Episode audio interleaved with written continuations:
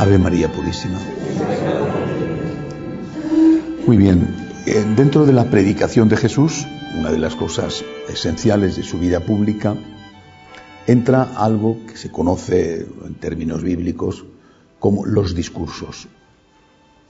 Lo más conocido de Jesús son las parábolas. Ya hemos hablado, aunque sea ligeramente, de ellas. Y sin embargo los discursos son, si cabe, más importantes que las parábolas, aunque son muchísimos menos. Como suele pasar, los biblistas, pues tampoco es que se pongan de acuerdo sobre cuántos discursos. Bueno, pero al menos, al menos, y, y sin duda hay más, al menos se puede hablar de cinco grandes discursos. algunos de ellos extraordinariamente conocidos e importantes como las bienaventuranzas se van a diferenciar de las parábolas en que no son ejemplos, como os dije, la parábola no era una fábula, ¿eh? no era tampoco una alegoría, eran ejemplos de la vida cotidiana que cualquier mm, de los oyentes podía entender y verse identificado con ellos y de ahí se extraía una lección, una enseñanza dogmática y sobre todo moral. Los discursos son cosas más serias, desde luego mucho más largas que las parábolas. Alguna de las parábolas también os dije, como la del hijo pródigo, es una parábola larga que ocupa casi todo el, capítulo 15 del Evangelio. En cambio, los discursos están más trabados, el Señor tiene la intención deliberada de dar un mensaje, que lo mismo que con las parábolas es, por un lado, eh, dogmático y por otro lado moral, según el discurso, es más una cosa que otra. Eh, eh, no es fácil deslindar un discurso de una parábola, a veces está claro que no es una parábola, pero hay veces que hay parábolas que parecerían realmente como si fueran discursos, porque el Señor está haciendo una enseñanza. Para mí, por ejemplo, lo que algunos consideran como la parábola del juicio final, me parece un discurso. El Señor no está haciendo una parábola, sino que está diciendo cuando venga en su gloria el Hijo del Hombre sentará uno a su derecha y otro a su izquierda. No, está usando un ejemplo de, la vida, sino que está diciendo algo. Bueno, como digo, eh, entre los biblistas es difícil que se pongan de acuerdo todos en algo. Vamos a ver los discursos que nos da tiempo a ver esta mañana y tranquilamente los demás os los veis cuando, cuando tengáis la oportunidad, o bien durante el curso, o bien en vuestra lectura personal, tengáis la oportunidad de, leerlos. Son, eh, se me olvidaba decir, los discursos son más propios eh, del Evangelio de San Mateo y también del de San Juan, pero eh, los otros también hay algunos, ¿no? Hay, por ejemplo, en San Juan hay un discurso, no, creo que no es de tiempo ahí, pero que es el llamado Testamento de Jesús, que es el último discurso, terminada la última cena, el último discurso que hace que no es un discurso, sino una oración, porque habla al Padre, pero en sí mismo es un discurso porque está transmitiendo una enseñanza y además una enseñanza importantísima. Son sus últimas palabras, el testamento de Jesús, cuando habla de la necesidad de la unidad para que el mundo crea, que todos sean uno como tú y yo, para que el mundo crea que tú me has enviado. Es decir, aunque San Mateo es el que más los refleja, también los pone San Juan y en menor medida los otros dos evangelistas. Vamos a comenzar con el llamado Sermón de la Montaña, que es el discurso de las bienaventuranzas. Tened paciencia porque es tan importante que hay que verlo con calma.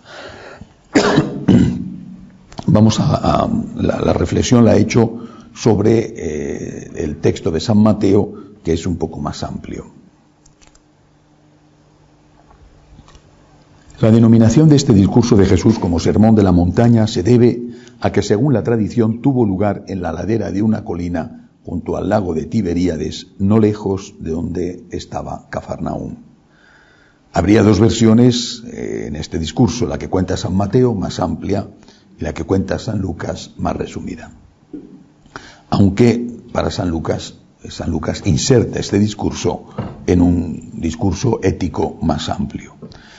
En realidad este discurso debe conocerse como el de las bienaventuranzas y ha sido considerado por muchos como el resumen de la ética cristiana, aunque no en el sentido de desplazar los diez mandamientos de Moisés, sino en el sentido de orientar al cristiano sobre cómo debe ser su vida para alcanzar la felicidad.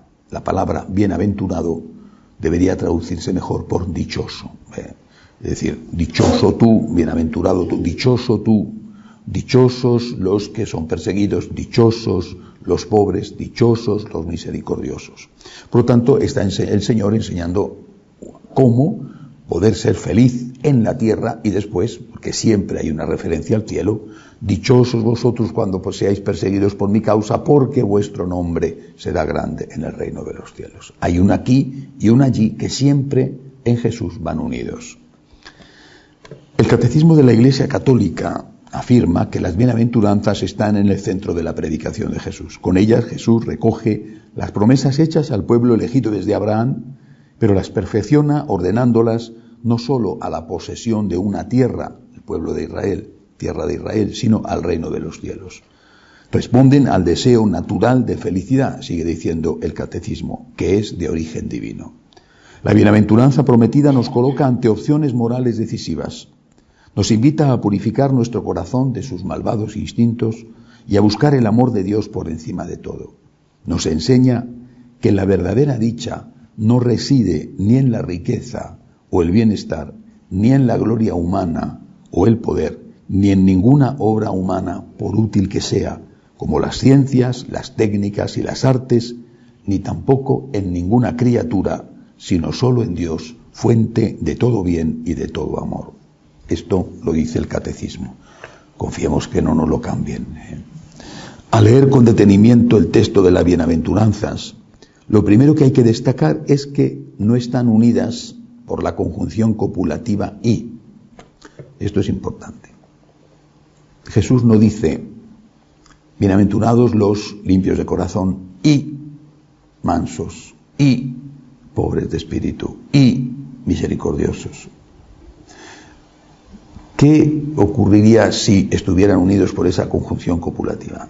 Que para ser bienaventurado tendrías que ser todo esto. Y Jesús llama bienaventurado a cada uno que hace una cosa. Los mansos son bienaventurados. Los pobres son bienaventurados. Los limpios de corazón son bienaventurados. Y esto creo que es suficientemente importante. Ahora contaré el porqué. Lo primero que hay que destacar es que no están unidas por la conjunción copulativa y, como si para ser felices en la tierra y en el cielo hubiera que practicar todas esas virtudes o condiciones. Es como si el Señor nos estuviera diciendo que los mandamientos de Moisés hay que practicarlos todos para cumplir los mínimos, pero que con las bienaventuranzas podemos especializarnos. Aspirando e intentando practicarlas todas, lo importante es que destaquemos en alguna. Es decir, con los mandamientos, los de Moisés, tú no puedes decir, yo estoy en gracia de Dios porque de los diez mandamientos cumplo ocho. Oye, ocho contra dos es un resultado realmente, ya lo quisiera el Real Madrid en todos sus, partidos de fútbol. ¿eh? Un ocho contra dos, un próximo partido contra la Juve jugando con Ronaldo allí, pues el Madrid firmaba, ¿verdad? 8 contra 2. Eso no vale en moral. O sea, tú no puedes decir yo soy una persona muy generosa con los pobres, pero engaño a mi mujer una y otra vez. Tú y yo estoy en gracia de Dios porque soy generoso con los pobres. Eso no vale. ¿eh? Yo tengo que cumplir los mínimos, no hacer el mal. En cambio, cuando él habla de las bienaventuranzas, que lo que está indicando los máximos, no deroga los mínimos pero está hablando de los máximos y dice, bueno, quizá no pueda ser todo en los máximos, aspira a todo, aspira a todo, pero especialízate en algo. Si logras especializarte en dos cosas, en tres, en cinco o en todas, mejor que mejor. ¿eh? Pero especialízate en algo. Los mínimos cúmplelos todos y los máximos intenta lo más posible en todos, pero intenta sobre todo especializarte en algo. Que muchas veces eso te viene dado. O sea, la vida la haces, pero a veces te la hacen. ¿eh? Puedes tener una parte de responsabilidad o ninguna. Si te atropella un coche porque va borracho el conductor y porque se ha saltado el semáforo en rojo, tu culpa no tenías absolutamente ninguna. Si te ha ido mal en matrimonio, podías decir, yo también tendré una pequeña responsabilidad porque no elegí bien, por ejemplo, ¿no? o me engañaron, o me dejé engañar, o lo que sea. Pero hay muchas cosas en la vida que no tienes ninguna culpa. sale, a la señora le sale un cáncer de mama, por ejemplo, ¿y qué culpa tiene? Ninguna. Pero ahí tiene un problema. Entonces tú puedes vivir esa bienaventuranza que no la has buscado, pero que te ha venido de dichosos los mansos, es decir, aquellos que aceptan la cruz y aceptan la cruz con alegría. Incluso si tienes algo de culpa, ¿no? También puedes decir, o aunque la tuvieras toda, ¿eh? puedes decir, yo estoy llevando una cruz que me la he ganado a pulso y la estoy llevando con alegría. O la persona que es misericordiosa, esa persona que tú ves que tiene un corazón compasivo, ese corazón compasivo le lleva a, no considerar ajeno ningún dolor del prójimo, aunque no puede naturalmente resolver todas las cosas, pero intenta hacerlo. Entonces, de esa persona, ¿qué destacamos? ¿Qué corazón tan compasivo tiene? Cuando miramos a los santos, nos fijamos justamente en esto. Puede ser que haya santos que sean especialistas en varias cosas. Bueno, pero lo normal es que los santos hayan sido especialistas en una. Eso no significa que no hayan vivido las otras, pero especialistas en una. Uno se fija en San Ignacio. ¿En qué fue especialista San Ignacio? En la obediencia. Eso no significa que San Ignacio no viviera la pobreza o no viviera la castidad. ¿En qué fue especialista San Francisco? En la pobreza. Eso no significa que no viviera la obediencia, ¿verdad? Es decir, el santo ha llevado a la plenitud las bienaventuranzas, intentando en muchas cosas hacerlo, pero en una se ha especializado. Yo creo que esto es lo que quiere enseñarnos el Señor al contárnoslas de esta manera, digamos que insistiendo en que es bienaventurado cada uno de ellos, cada uno de los que cumplen una de estas cosas.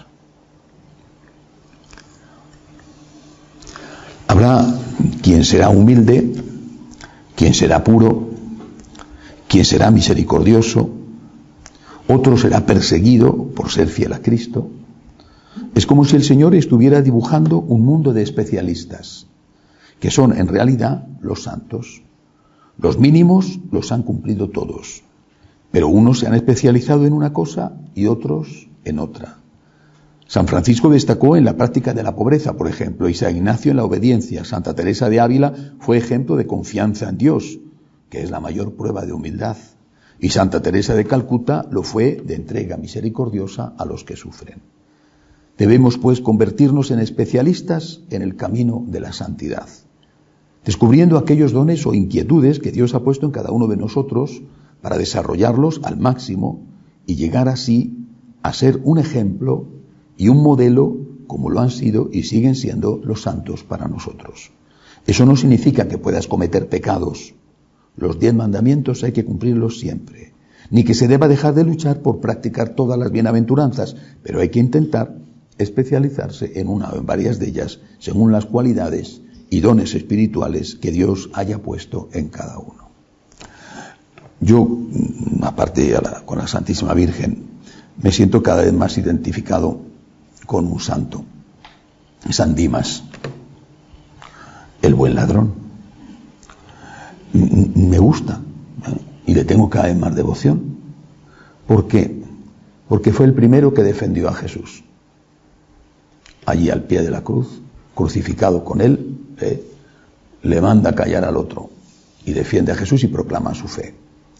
Porque el problema quizá es cuando uno piensa, y nos lo están diciendo muchas veces, que al defender a Jesús, al defender la doctrina, la enseñanza de Jesús, que es defender a Jesús, su divinidad, cambiar la doctrina es negar su divinidad. ¿eh? Cuando estamos defendiendo la doctrina es porque estamos defendiendo la divinidad de Cristo. Porque si Cristo es Dios, su doctrina no se puede cambiar. Los que cambian la doctrina es porque niegan la divinidad de Cristo, aunque no lo digan explícitamente. ¿eh? Niegan la divinidad y dicen que está pasado de moda y que hay que ponerle al día, que hay que hacer más evangélico el evangelio.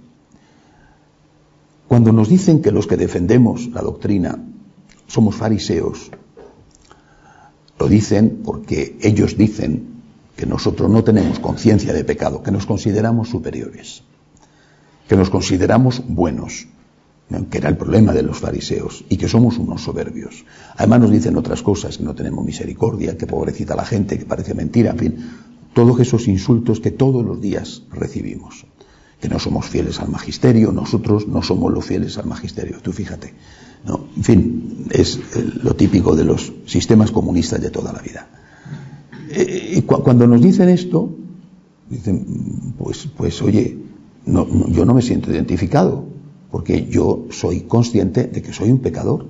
Yo no sé de quién estarán hablando. Soy consciente de que yo soy un pecador. No, no digo, yo que soy bueno te acuso a ti que eres malo. No, no, entramos en, este, en esta discusión de quién es mejor o de quién es peor. Yo digo, lo que tú estás enseñando está mal. Esa no es la doctrina de Jesús. Y por mucho que quieras decir que estás poniéndola al día, una cosa es poner al día y lavarle la cara para que tenga la cara recién lavada y otra cosa es echarle amoníaco o echarle lejía que ya la cara no se parece en nada. ¿no? has cambiado la doctrina con la excusa de ponerla al día. Pues eso es Andimas. ¿no? Andimas era un pecador que defiende a Jesús. Y nosotros tenemos que decir, yo pecador sí que soy. No es que tampoco vaya a ponerme a presumir, pero lo soy. Pido perdón a Dios, me confieso. Hace unos días fui a confesarme, intento confesarme una vez al mes. Cuando empiezo la misa siempre, honestamente lo digo, Señor, confieso mis pecados. Eh, bueno, eh, yo no, no tengo ningún problema. Es decir, no me siento un fariseo que acusa a los demás sintiéndose él mejor. No soy mejor que nadie, pero defiendo a Jesús. Y creo que esto hay que tenerlo claro, porque hoy en día quizá lo que más falta hace, y mira que hace falta todo, ¿eh? Lo que más falta hace es estos que dice Jesús, dichosos vosotros cuando seáis perseguidos por causa de la justicia. Dichosos vosotros cuando seáis perseguidos por mi causa, dice Jesús. Dichosos vosotros. Y, me sirve de consuelo saber que el Señor tendrá en cuenta con su misericordia me servirá para desgravar pecados en el purgatorio, el hecho de haberle defendido eh, como el buen ladrón, que era un ladrón, pero que se ganó el cielo porque defendió a Jesús en esa última hora. La otra bienaventuranza que está ligada explícitamente a la posesión del reino de los cielos es la de la persecución. Perdón, me he saltado una parte. Si nos fijamos en cada una de las bienaventuranzas, vemos que son ocho, puesto que la octava y la novena son muy similares. Vemos también que abarcan algunas de las cualidades o virtudes más practicadas por Jesús, que se convierte así en el modelo perfecto para practicarlas, o bien practicadas por la Virgen María, reflejo e imagen de la gloria de Cristo. El reino de los cielos aunque está implícito en todas las promesas, se promete explícitamente solo a dos. Está eh, implícito en todas, pero se promete explícitamente a dos, nada más. ¿eh? Las demás también, pero dos de forma explícita, que son la de los pobres y la de los perseguidos. San Mateo habla de pobres de espíritu, mientras que San Lucas habla solo de pobres. San Lucas además solo expone cuatro bienaventuranzas e incluye en cambio severas advertencias contra los que no practiquen esas bienaventuranzas. La pobreza de espíritu de San Mateo es un concepto más amplio que el de la simple pobreza material y se refiere a tener alma de pobres, es decir, a no estar apegados a los bienes materiales y a no poner en ellos el corazón ni el sueño de felicidad. También se refiere a la generosidad con que deben actuar los que tienen bienes materiales para ayudar a los que no los tienen, empezando, por supuesto, por pagar lo justo a quien trabaja para ellos, o trabajar lo justo cuando eres un empleado, que también hay que mirar las cosas desde esa perspectiva. El riesgo de entender la pobreza solo desde el punto de vista material es muy grande. Por eso la Iglesia eh, se ha fijado más en, el planteamiento de San Mateo que en el de San Lucas. ¿Y por qué es grande el riesgo? Porque eh, si el pobre por ser pobre fuera bienaventurado y fuera al cielo, el pobre por ser pobre, estaríamos estableciendo una categoría distinta de bondad. Tú puedes ser pobre de pedir y puedes ser un borracho. Puedes ser pobre y puedes ser un maltratador, a lo mejor de tu esposa. Un violador, quizá de tus propios hijos. Ah, pero tú eres pobre. Esta es la, trampa bastante estúpida pero eficaz de toda la teología de la liberación.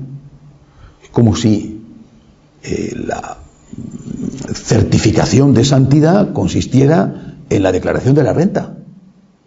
A ver, todos los que están exentos de declarar, hablo de España, de declarar la renta porque ganan menos de una cantidad, estos van al cielo seguros. Eh, y los otros van al infierno. Eh, eh, esto es absurdo, ¿verdad? ¿No? ¿Qué me está usted contando? O sea, si todos los de las minorías étnicas van al cielo seguro. Y todos los blancos, rubios, ojos azules, que estos se condenan todos. Esto es, esto es ridículo, esto es absurdo, ¿no? y, esto se ha llevado a la práctica en, muchísimos sitios. La maldición del rico y la bienaventuranza del pobre, ¿quién es el rico por otro lado? Habría que preguntarse más bien, ¿el rico primero está pegado al dinero, vive para el dinero? Entonces efectivamente no es pobre de espíritu. ¿El rico es rico legalmente? Eso también hay que preguntárselo. ¿Eh? ¿Ha adquirido ese dinero legalmente o lo ha adquirido mediante la corrupción? Habría que preguntarse si el rico está siendo generoso de verdad, hasta que duela. ¿eh? Eso también hay que preguntárselo. Eso es lo que tienes que pedirle al rico. Y si está siendo justo a la hora de cumplir con sus obligaciones, por ejemplo, fiscales, ¿eh? o cumplir con sus obligaciones, si es rico, pues a lo mejor tiene empleados, bueno, a veces no, porque hoy en día las grandes empresas son de, los accionistas y tú puedes ser rico y tener muchas acciones de una empresa, pero no tener ninguna influencia o prácticamente ninguna influencia en la dirección de esa empresa, pero en cualquier caso siempre puedes, por ejemplo, si es una empresa que tú sabes que está utilizando métodos eh, inmorales y quizá también ilegales para ganar dinero, pues puedes vender esas acciones y marcharte a otra, ¿no? Por ejemplo, está contratando a niños y casi como esclavos en países del tercer mundo para que haga unas zapatillas o para que haga unas camisetas. Mira, yo con esto no voy a hacerlo, ¿no? Bueno, eso es lo que hay que pedirle al rico. Eso sí que hay que pedírselo. Eh, pero decir, el rico se va al infierno y el pobre se va al cielo. Así sin más. Me, parece que eso no es lo que Jesús enseña y no es lo que San Lucas quiere recoger cuando dice dichosos los pobres. Eh, esto en Latinoamérica causó estragos y ha causado y sigue causando estragos. ¿eh? Cuando cogimos la parroquia en Palín, el sacerdote que había, un sacerdote de origen italiano, llevaba allí muchos años, benemérito en muchas cosas, sin duda lleno de buena voluntad y con un gran amor a los indígenas. Por tanto, de verdad no me atrevo a juzgarle. ¿no? Pero influido hasta el fondo y hasta la médula de la teología de la liberación. Entonces, aquello era una calamidad. En todos los aspectos. ¿eh? Allí le robaba a todo el mundo. en fin, también porque se fue haciendo mayor y, ya era más fácil que le, engañaran. Bueno. Pero él vivía de una manera no pobre, sino realmente mísera, sin condiciones higiénicas de ninguna clase. Bueno, eh, me contaba un señor de la parroquia que había sido un gran colaborador de él y que ha seguido siendo un colaborador nuestro fiel, realmente una persona excelente, me contaba un detalle. Eh, el, conjunto de, de, las instalaciones parroquiales estaba muy, muy, pero muy deteriorado. Había el despacho parroquial, todo olía mal, no olía mal, olía muy mal sucio, todo era realmente desagradable. Y él me contaba que eh, cuando hemos empezado a hacer la limpieza, etcétera, bueno, que este sacerdote recogía a los mendigos la mayor parte de ellos borrachos, alcohólicos, eh, y los, los, se lo llevaba al despacho parroquial y metía en el despacho parroquial a los miembros del consejo pastoral. Traía a dos o tres mendigos mm, de la calle, borrachos, indígenas, que no es que brille precisamente ese mundo por la higiene, ¿eh? pero bueno, en todo caso aquella gente era lo que era, ¿no? Sin culpa ninguna, ¿eh? ¿Eh? Cogía a los mendigos, borrachos, malolientes hasta el máximo, y los metía en un pequeñísimo despacho y allí metía todos apretados ¿eh? al consejo pastoral, que yo era insoportable. Los tenía cerraditos, él también, a todos allí, porque había que oler el olor de los pobres. Imagínate tú lo nauseabundo que resultaba aquello, hasta qué punto llegaba la estupidez. Lo que tú tienes que hacer es coger al mendigo y darle una ducha. No, cogía al mendigo, lo metía allí y luego le dejaba al mendigo de nuevo en la puerta. No, al mendigo, le das de comer, hacía un día a la semana, lo seguimos haciendo nosotros, el padre Benjamín lo hace maravillosamente. Y yo instala unas duchas, ¿no? Higiene, recogida de ropa, que se puedan cambiar, en fin, ayuda al mendigo. No, no, no. Porque en el momento en que hemos enaltecido al pobre, lo que estamos diciendo es que el pobre, si es pobre, se salva. Por tanto, tú no tienes que dejar, hacer que el pobre deje de ser pobre. Con lo cual es justo lo contrario de lo que quiere el pobre. Porque lo que quiere el pobre es ser rico. En todo el mundo. ¿eh? Lo que quiere el pobre es dejar de ser pobre. ¿Y bien qué hacen? O sea, se ha eh, enaltecido la pobreza como institución salvífica. Cuanto más pobre, maloliente, cochino, más te vas al cielo seguro. Espero que en el cielo de verdad eh, haya duchas. Porque de lo contrario va a ser un poquito complicado. Estoy segurísimo de que la Virgen María lo tiene como los chorros del oro. ¿no? Bueno, esto, esto es absurdo. Es que salta a la vista que es absurdo. Usted, que esto no es normal. Si me dice usted que quiere ayudar a los pobres, pues parece perfecto, son, son mendigos abandonados por sus familias. El, el problema del alcoholismo entre los indígenas es tremendo lo mismo que es altísimo el problema de las violaciones de los menores en las propias casas, ¿eh? son, son, lacras que están ahí. ¿eh? Bueno, pues organice usted a la vez que les da un, eh, no sé, algunos días a la semana el desayuno, organice usted unas duchas donde la gente pueda tener un poco de higiene, enseñarles a lavarse, ¿eh? una pastillita jabón y, después ropa, que la gente puede dar, recoges en la ciudad ropa limpia, en fin, organiza algo para los pobres. No, no. Oye, los pobres tienen que seguir siendo pobres. Y nosotros, que no lo somos, y él realmente vivía no como pobre, sino como mísero, porque aquello era horroroso. No podéis ni imaginar. ¿eh? Cualquier cosa que pueda llegar vuestra imaginación, os lo aseguro, se queda corta. ¿eh? Bueno, pues, pues con medianos del Consejo Pastoral en una habitación pequeña, todos juntos con varios mendigos, para que se asfixiaran bien. Porque dado que no podemos vivir en la calle eh, como mendigos, experimentemos lo que hacen los mendigos. El mendigo lo que quería es que le dieran de comer y seguramente que le dieran una ropa limpia y un abrazo de cariño y de afecto porque estaba tirado en la calle. Y, hay que tener mucho cuidado con estas cosas, ¿no? Porque a estos absurdos hemos llegado. Y, en otros aspectos hubo una moda en esa época terrible, que Dios quiera que no vuelva, en la construcción de iglesias en la cual eh, eh, cuanto más fea mejor. Cuanto más fea era la iglesia, mejor. ¿eh? No porque fuera ya de ladrillo, ladrillo visto, sino porque eran oscuras, ¿eh? O sea, la estética era antipobreza. ¿no? Entonces, cuanto más fea la iglesia, mejor. Más pobre era, más encarnada, como se decía. Encarnada más bien roja, ¿verdad? ¿Eh? Bueno, bueno, encarnada de encarnación, pero más bien encarnada del color. Bueno, cuanto más fea, más cutre, más... Pero ¿qué tiene que ver? Es que hay que estar con los pobres. Pero vamos a ver. Primero, esta iglesia a lo mejor no está en un barrio pobre precisamente. Qué curioso que tú no te has ido al barrio pobre, que tú te has quedado con los ricos. Bueno, pero es que además también a los pobres les gusta ir a una iglesia limpia, bonita, No digo lujosa, eh, digo digna, bonita, alegre, ¿no? ¿Por qué esta oscuridad? ¿Por qué este terror a todo?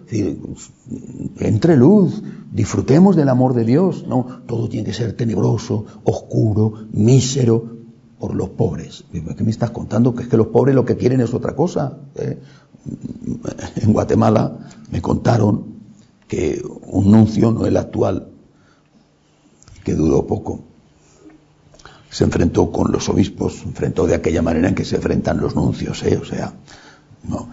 Y le, les dijo, vosotros habéis hecho una opción por los pobres y los pobres han hecho una opción por las sectas. Y es que, es que son los pobres los que se van a las sectas, que, que, no hay nada que hacer.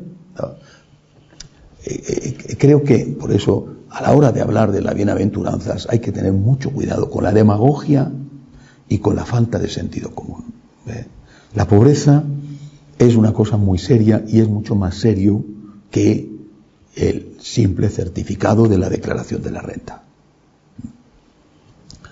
Para nosotros siempre ha valido el concepto de austeridad y el concepto de limosna, van unidos. ¿eh? Para nosotros, recordad, franciscanos de María, consagrados, los laicos consagrados, tienen, tenéis, y no hay que olvidarlo, una de las promesas es la promesa de pobreza. La otra es la promesa de la unión con Dios. La promesa de pobreza establece cuatro puntos. Hay que insistir y recordarlos. ¿eh? Tienes que cumplir bien con tu obligación profesional, lo mejor que puedas. No tienes que ser el mejor abogado del mundo o la mejor cocinera del mundo. Tienes que ser el mejor abogado que tú puedas ser y la mejor cocinera o ama de casa que tú puedas ser. Porque tu servicio primero, el que más frecuentemente vas a dar es a través del ejercicio de tu profesión. Primero. Segundo, tienes que vivir con austeridad. Gasta lo que tengas que gastar, que incluye irte al cine alguna vez, o que incluye irte de vacaciones, tienes una familia, tienes unos niños pequeños, tendrás que cuidarlos, pero no derroches, intenta no tirar comida, ¿eh? intenta, mm, si puedes, esperarte las rebajas, que a lo mejor vas a encontrar lo más barato. ¿eh? es decir, vive con austeridad. No caigas en el consumismo, que es una de las plagas de nuestra época. Tercero, la austeridad no se practica para tener más dinero en el banco. La austeridad se practica para tener más dinero disponible para ayudar a los que no tienen nada. Es exactamente lo que dice San Pablo. Vive con austeridad y comparte. Lo que dicen es que el consumo beneficia a la sociedad y beneficia la creación de puestos de trabajo. ¿verdad? Sí.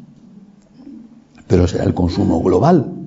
Es decir, si yo, en lugar de gastar 10 gasto siete, y gracias a que yo gasto siete, otro puede gastar tres, entre los dos estamos gastando diez, pero lo gastamos entre dos. ¿eh? Yo estoy gastando siete y el otro gasta diez, el otro gasta tres, el diez le damos lo mismo, pero lo hacemos entre dos. Eh, es decir, tu austeridad tiene que ir unida a la limosna. Si no va unida a la limosna, entonces es cuando cometes un pecado. ¿Qué limosna? Ya lo hemos hablado. ¿eh? Aquello que puedas hasta que te duela, ahí te paras. Ahí te paras, ya no debo de seguir porque ya me estoy pasando. ¿eh? esto ya realmente me cuesta mucho. Pero un poco de sacrificio, sí. Y luego, cuarto punto, no solamente des limosna de tu dinero. Recordad aquella frase, era tan pobre, tan pobre, que solo podía dar dinero. Da limosna de otras cosas, tu tiempo. Y no lo tengo, bueno, a lo mejor ahora no lo tienes, día de mañana lo tendrás. ¿eh? Puedes dar limosna de tu tiempo de varias maneras, evangelizando, mandando un WhatsApp, recomendando a un amigo una lectura. Es decir, inventa, adapta, piensa cuáles son tus circunstancias y después piensa en cómo tienes que ayudar a la gente que está más o menos a tu alcance. ¿eh? Generalmente es más difícil la limosna de tiempo que la limosna de dinero, ¿eh? porque sí que es verdad que en el tipo de vida que llevamos, todos andamos muy escasos de tiempo. Bueno, no, Dios no te pide lo imposible.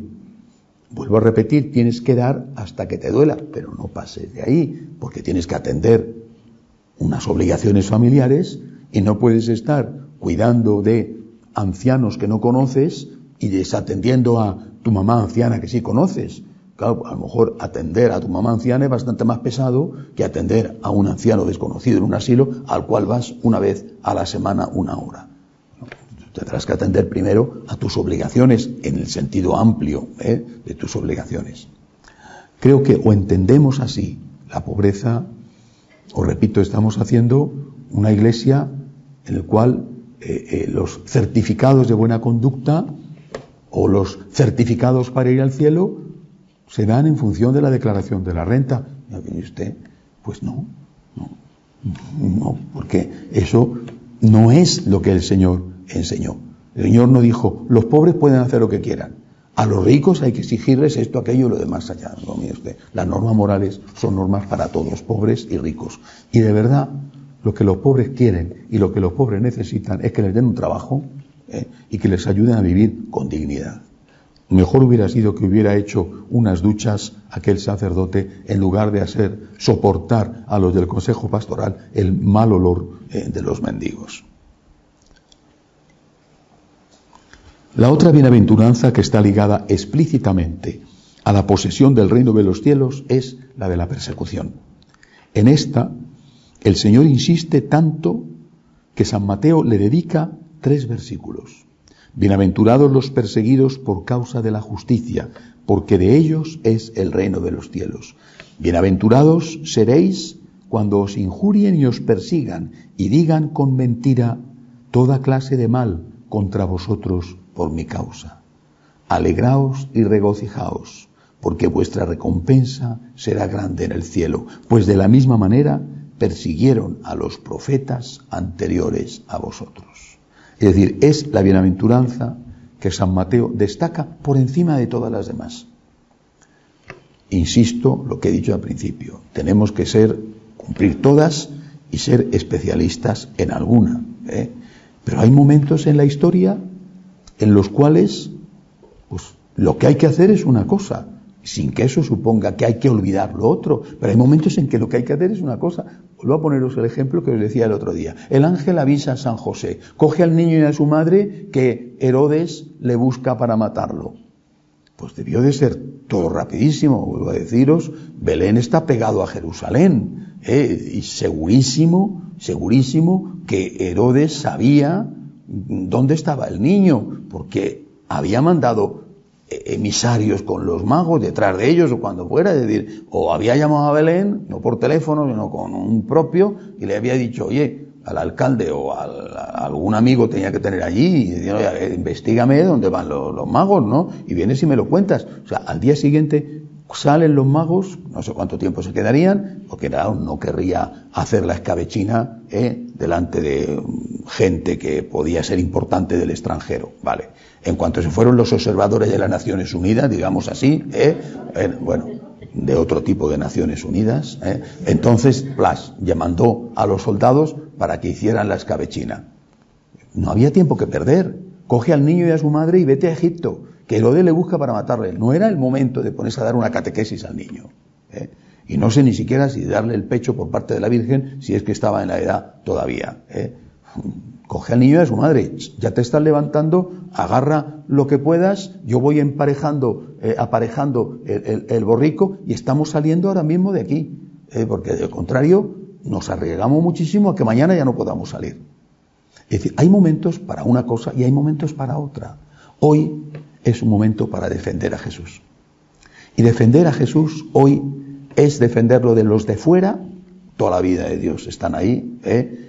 Las calumnias, las mentiras, el acoso, el sacar a la luz cosas eh, para desprestigiar a la iglesia y defender a Jesús de los de dentro, ¿eh? que son siempre, ha sido así, peores y más dañinos que los de fuera.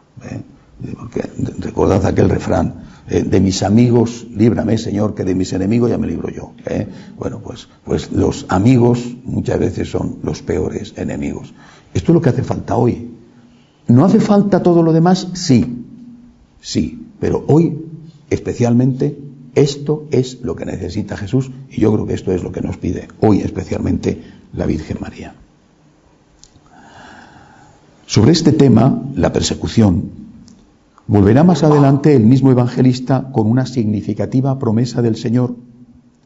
Por todo aquel que se declare por mí ante los hombres, yo también me declararé por él ante mi Padre que está en los cielos.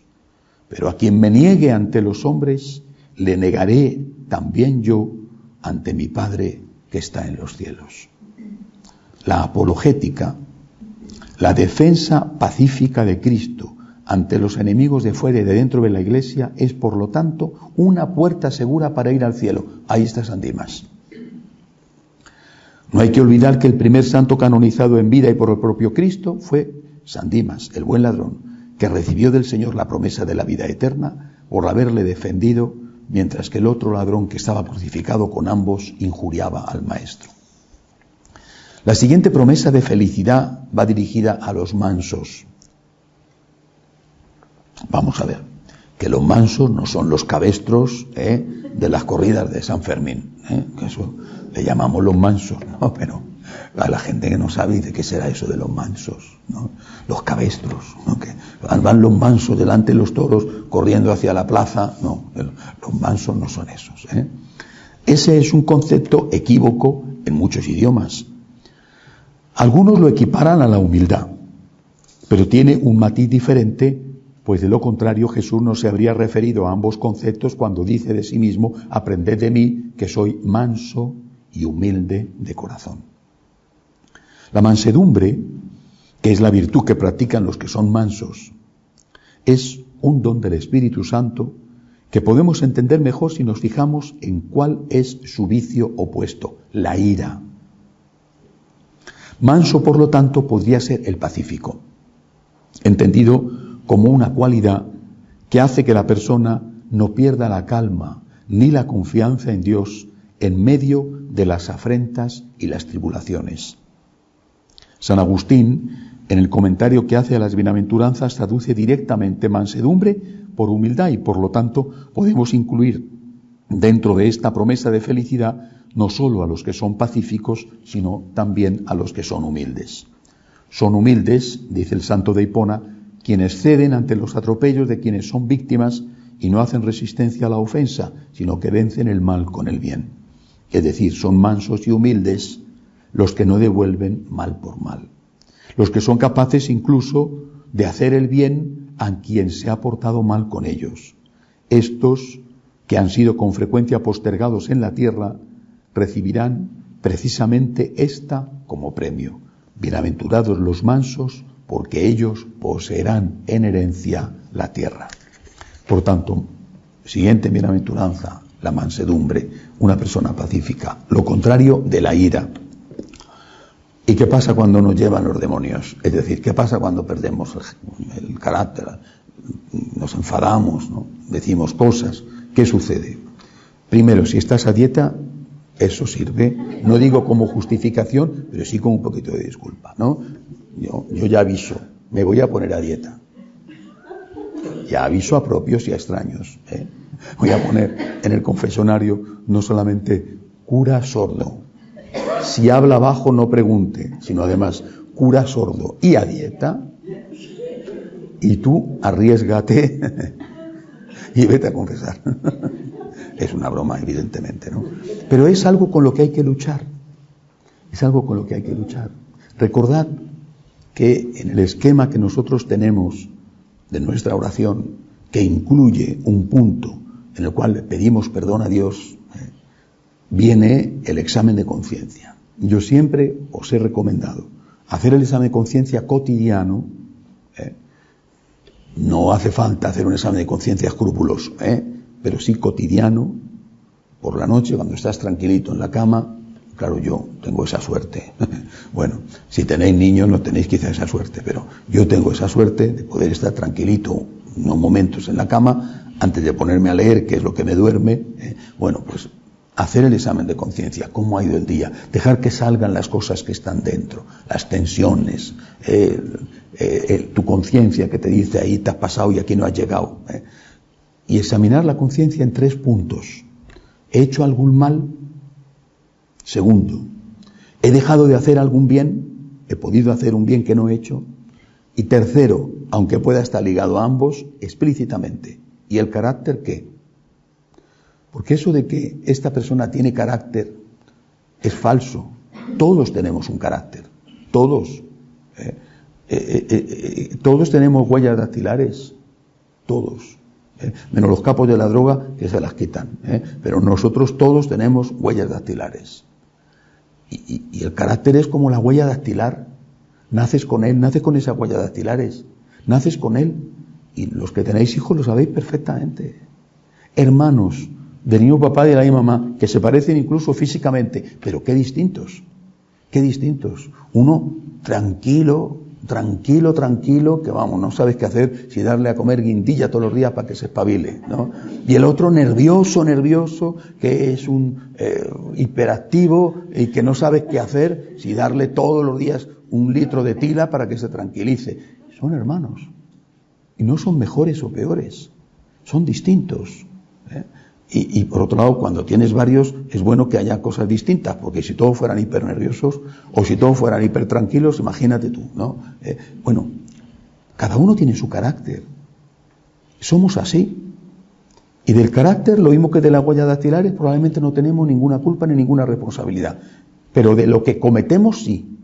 ¿eh? Y por eso hay que trabajarlo. Así que creo que esta bienaventuranza de los mansos, ¿eh? a todos, y a todas, eh, no quiero yo señalar solamente a todos, eh, a todos y a todas, tampoco quiero decir que a todas más que a todos, sino que a todos y a todas, jóvenes y jóvenes, a todos nos interesa practicarla.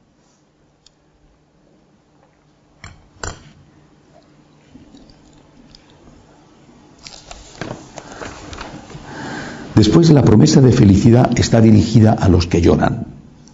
No especifica el Señor cuál es la causa de esas lágrimas. Para Él basta con llorar, basta con sufrir, para merecer el premio prometido, ser consolado. San Agustín, en el mencionado comentario a las bienaventuranzas, hace alusión al Espíritu Santo como el encargado de dar ese consuelo, pues a Él se le llama precisamente el Espíritu Consolador. La palabra paráclito utilizada por San Juan en su Evangelio para designar al Espíritu Santo, significa consolador. Lo de Paráclito tiene su miga. ¿eh? Cuando llega la hora de leer y se dice el Espíritu Santo Paráclito, ¿cuántas veces he escuchado decir el Espíritu Santo paralítico? Es un asunto que te quedas sobrecogido. ¿Qué ha hecho? ¿No? Pobre, ¿no? Y también he escuchado, yo he escuchado decir lectura del libro de los hijos de los apóstoles. Que los lectores tienen que cuidarse antes de salir a leer. ¿eh? Es paráclito y no tiene nada de paralítico, sino que al contrario es el propio fuego. El Espíritu Santo, por lo tanto, será el encargado de enjugar todas las lágrimas y consolar a todos los que han sufrido. A mí esto me gusta mucho, porque a veces hay lágrimas por cosas que te han hecho. Y hay veces que hay lágrimas por cosas que tú te has hecho o que tú has hecho. ¿eh? Y hay que pedir al Espíritu Santo que nos consuele de todas las lágrimas. De aquellas de las que eres inocente absolutamente, de aquellas de las que eres culpable absolutamente y de aquellas de las que eres medio pensionista, ¿eh? que un poquito culpable y un poquito inocente. Eh, yo creo que muchas veces, muchas veces por una cosa o por otra somos medio pensionistas, ¿no? O sea, ni somos tan inocentes absolutos, ni tan culpables absolutos, ¿eh? pero tenemos lo nuestro. Y esas, esos pecados también hay que llorarlos. Es decir, sentir horror al pecado es un don del Espíritu Santo. Eh, San Agustín decía, si no puedes no pecar, al menos odia el pecado que cometes. Porque ese ya es el principio de poder cambiar. Cuando justificas tu pecado, cuando te regodeas en tu pecado, cuando no te arrepientes de tu pecado, y cuando no vas a tener ninguna posibilidad de cambiar. Querer amar ya es amar, ya es empezar a amar. A continuación, Cristo promete la felicidad a los que tienen hambre y sed de la justicia. Hoy esta bienaventuranza se entiende dirigida a aquellos están luchando por conseguir la justicia social. Algunos incluso llegan a justificar el uso de la violencia en esa lucha. Sin excluir esta interpretación, no me refiero a la del uso de la violencia, sino a la lucha por la justicia social, siempre que se entienda esa lucha de forma pacífica, los grandes santos que han comentado esta bienaventuranza se han referido a otro tipo de justicia.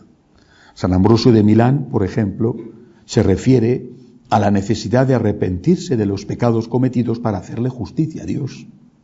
San Jerónimo destaca que debe haber hambre de esta justicia, es decir, urgencia por practicarla.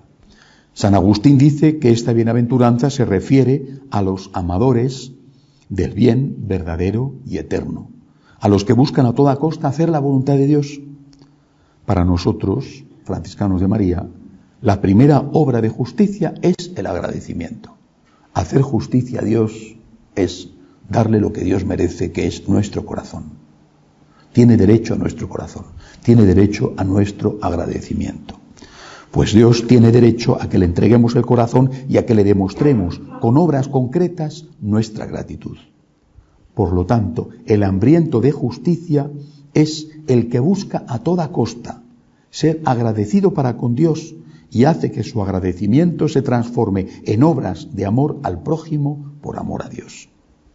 Luego el Señor habla de los misericordiosos y les promete misericordia.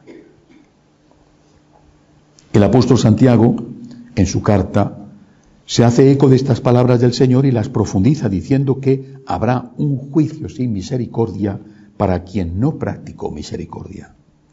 San Agustín interpreta esa misericordia como la compasión con el que sufre las obras de misericordia, pero también puede entenderse como el perdón al que te ha ofendido, la capacidad para dejar atrás el pasado y mirar hacia adelante, o la práctica de la caridad de que habla San Pablo en su primera carta a los Corintios. Sobre todo, debe resonar en nuestra conciencia aquella advertencia que nos hizo Jesús, no con el propósito de asustarnos, sino de ayudarnos. No juzguéis y no seréis juzgados. La medida que uséis la usarán con vosotros. No podemos juzgar a nadie o no podemos juzgar nada. Es distinto. ¿Eh? No podemos juzgar a nadie, pero sí podemos juzgar las cosas. Es decir, podemos juzgar los actos, pero no podemos juzgar a las personas. Ni siquiera en aquellos casos más clamorosos. Por ejemplo, la pederastia es horrible, horrible, horrible. El abuso de los niños o de los adolescentes, que es otro tipo, no, debería llamarse pederastia, eh, sino de otra manera, uno lo está llamando ya efebo, efeborastia, efebo, adolescente. Bueno, es horrible, horrible. Pero resulta, porque ya se ha estudiado, que una parte amplia de los pederastas han sido niños violados. Lo mismo que pasa en el hogar. Mucha, una parte amplia de los hombres violentos han sido víctimas de la violencia cuando eran pequeños en su hogar por parte de su padre. Es así. Aquella conducta que padecieron, que les hizo sufrir y que odiaron, la reproducen. No es lógico, pero es así. No digo que eso ocurra en todos los casos, pero ocurre en muchísimos casos. Por eso, no juzgues, no juzgues. ¿Tú sabes la historia de esa persona? ¿Cuáles son sus antecedentes familiares? ¿Cómo fue su educación? ¿Qué le ha pasado? No juzgues a la persona. Deja eso a Dios que sabe todo. ¿eh? Deja eso a Dios que sabe todo. Y tú puedes, eso sí, juzgar lo que esa persona ha hecho. ¿eh?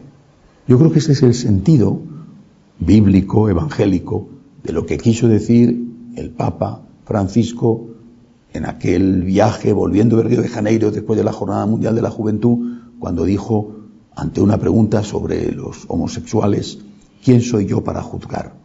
Y muchos lo interpretaron diciendo, ¿quién soy yo para juzgar la homosexualidad? No creo que eso fuera lo que quería decir el Papa. Ha tenido después otras manifestaciones que van en contrario de esa línea. Sino, ¿quién soy yo para juzgar a la persona?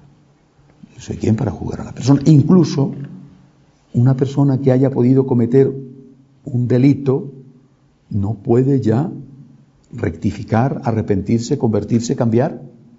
No teóricamente pretende y busca eso el sistema penitenciario, ayudar a la persona a que se reinserte en la sociedad, o el sistema penitenciario consiste en un sistema de venganza.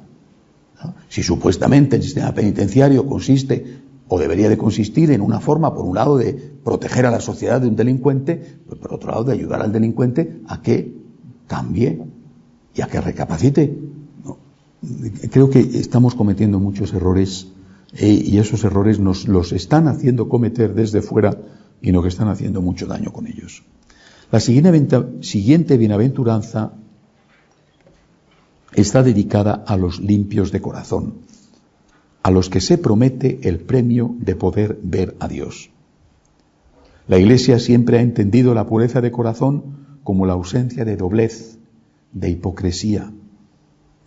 San Agustín, comentando esta bienaventuranza, decía que los limpios de corazón eran los de corazón sencillo, es decir, los que ni ven dobles intenciones en todo lo que hacen los demás, ni las tienen ellos. Nosotros en esto lo tenemos un poquito más fácil, ¿eh? los hombres me refiero, porque somos tan tontos, tan tontos, que no nos damos cuenta de las cosas. Y generalmente tampoco tenemos doble intención, ¿no? Y que por lo tanto, no digo que todas las señoras, eso no, ¿eh? pero sois más listas, ¿eh? entonces lo sois, más listas. ¿eh? Dios los hizo un poquito más tarde y se especializó. Bueno, entonces, sois más listas. La más tonta de vosotras es más lista que el más listo de los hombres. ¿eh? Entonces sois más listas. Y, ese es vuestro problema, como sabéis. ¿eh? No que lo diga yo, sino que lo sabéis. ¿eh? Que siempre veis ahí una doble intención. Que a lo mejor la hay, ¿eh? Que a lo mejor la hay. ¿eh? Y que nosotros, en cambio, no vemos nada. Somos muy simples, ¿no? Me decía una señora no hace mucho que tenía aparte de su marido, que ya al final se convierte en un hijo más, como sabéis las casadas, bueno, eh, tenía hijos y todos varones. Yo le dije, madre mía, qué difícil, ¿no? Hijo facilísimo, son todos chicos. Con comida y una pelota, los tengo dominados, ¿no? Si hubiera tenido hijas sería distinto, decía ella, ¿no? Oye, lo decía ella, ¿eh? Me dijo, facilísimo, comida y una pelota, no piden otra cosa, ¿no? Con frecuencia los mal pensados se comportan así porque ellos son así. Pues se cumple el refrán, piensa el ladrón que todos son de su condición.